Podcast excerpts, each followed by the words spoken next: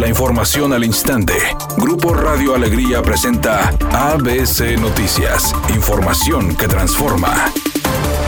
El gobernador del estado Samuel García informó que en los próximos días llegarán 270 mil vacunas adicionales para aplicarlas a jóvenes de entre 15 a 17 años, agregando que a partir de este lunes se inició el proceso de vacunación a menores de edad en municipios alejados del área metropolitana. Nos van a llegar en las próximas semanas 270 mil vacunas adicionales para los jóvenes de 15 a 17 años.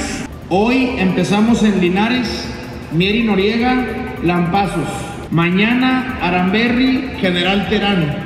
El 8 de diciembre, Cerralbo, González, y el 9 ya ampliamos a toda la zona metropolitana. El mandatario estatal señaló que se ha tenido un diálogo directo con autoridades de la Subsecretaría de Salud Federal, por lo que se llegó a un acuerdo con la estrategia de vacunación, además del envío de dosis de vacunas para este grupo de la población. Por otra parte, las autoridades de salud indicaron que en México el único biológico que ha sido aprobado por la Comisión Federal para la Protección contra Riesgos Sanitarios para este rango de menores de edad es la vacuna Pfizer, que ha demostrado resultados de seguridad y eficacia del 75% después de la primera dosis y 95% siete días después de la segunda dosis. Señalaron que por ser menores de edad y no contar con una identificación del Instituto Nacional Electoral, los jóvenes deberán registrarse y presentarse acompañados de un adulto con la cédula de vacunación correspondiente y con una credencial con fotografía, acta de nacimiento reciente y curva presidente López Obrador manifestó que gracias a la austeridad en el gobierno y al combate a la corrupción se ha podido apoyar con programas sociales a los adultos mayores, dar becas para niños con discapacidad y estudiantes y atender a la población que vive en condiciones de pobreza. Dijo que esa política continuará al menos hasta el 2024.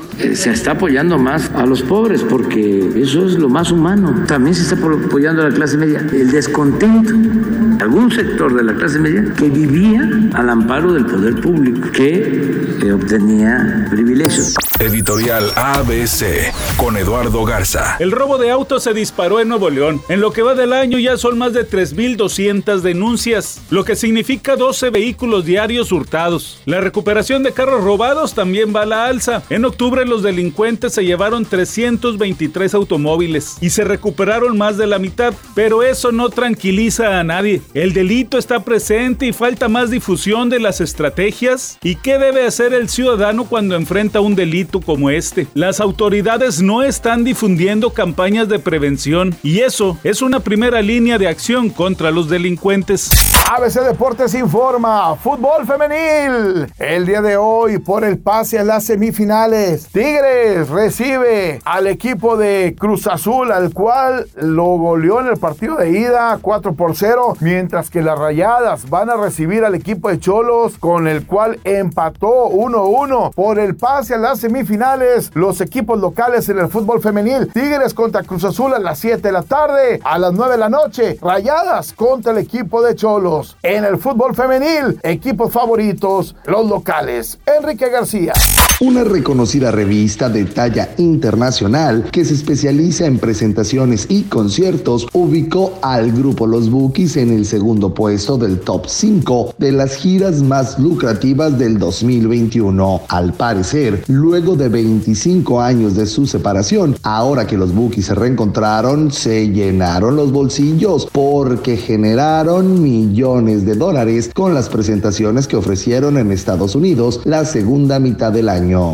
Es una tarde con cielo parcialmente nublado. Se espera una temperatura mínima que oscilará en los 18 grados. Para mañana martes se pronostica un día con escasa nubosidad. Una temperatura máxima de 24 grados y una mínima de 14. La actual en el centro de Monterrey 23 grados. ABC Noticias. Información que transforma.